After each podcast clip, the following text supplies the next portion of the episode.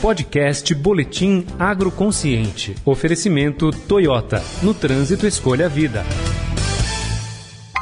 Agroconsciente, com José Luiz Tejom.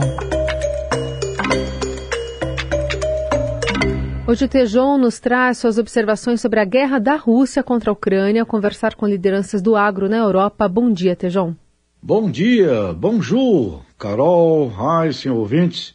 Previsibilidade imprevisível da guerra na Europa deixa análise nebulosa sobre o agronegócio. Eu estou aqui na França, ao lado de alunos internacionais, e iniciamos encontros com lideranças de corporações globais presentes na Europa que apresentam suas visões sobre as previsões do agronegócio, principalmente sobre tendências de preços de commodities e custo de produção. A conclusão que é imprevisível.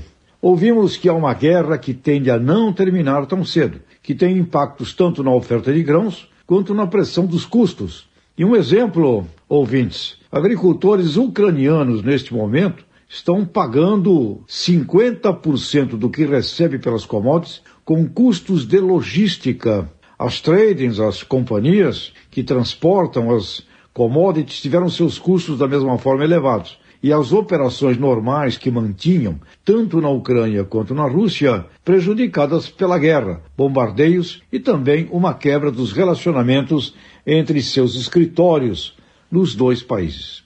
Por outro lado, reforçando as oportunidades do Brasil, hoje num mundo onde insegurança alimentar ao lado de clima é uma palavra fortíssima, ouço dos líderes aqui da Europa que a curto prazo somente dois países no mundo podem responder pelo aumento da produção de grãos. Um em trigo, a Rússia, e todo o resto, o nosso Brasil. Havia uma grande expectativa do crescimento da oferta do leste europeu, mas o ambiente incerto da guerra tirou essa expectativa do curto prazo. Vale também, Carol, Heisen, ouvintes, observar algo que temos já colocado aqui no Agroconsciente. Segurança genética.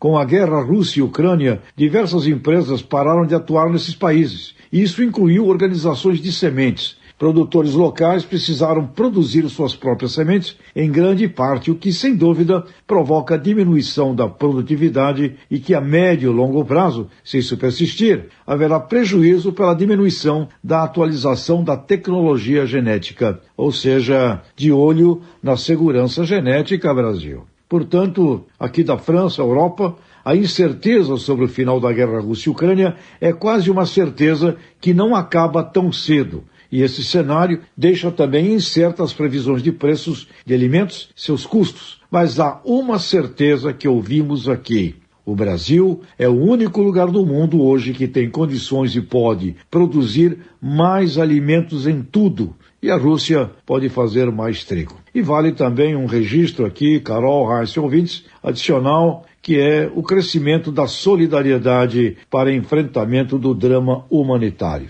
Então, Brasil, se pararmos de brigar entre nós e organizarmos cadeias produtivas do agro brasileiro, com certeza podemos dobrar de tamanho nos próximos 10 anos. O mundo sabe e espera por isso. Direto aqui de Nantes, França. Au revoir, Brasil. Hum.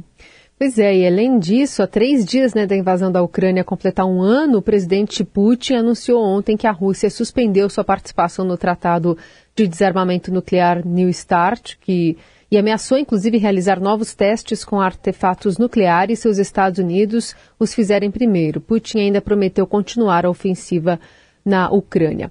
Tejão continua lá em Paris trazendo informações para a gente. Até sexta. Você ouviu o podcast Boletim Agroconsciente. Oferecimento Toyota. No trânsito, escolha a vida.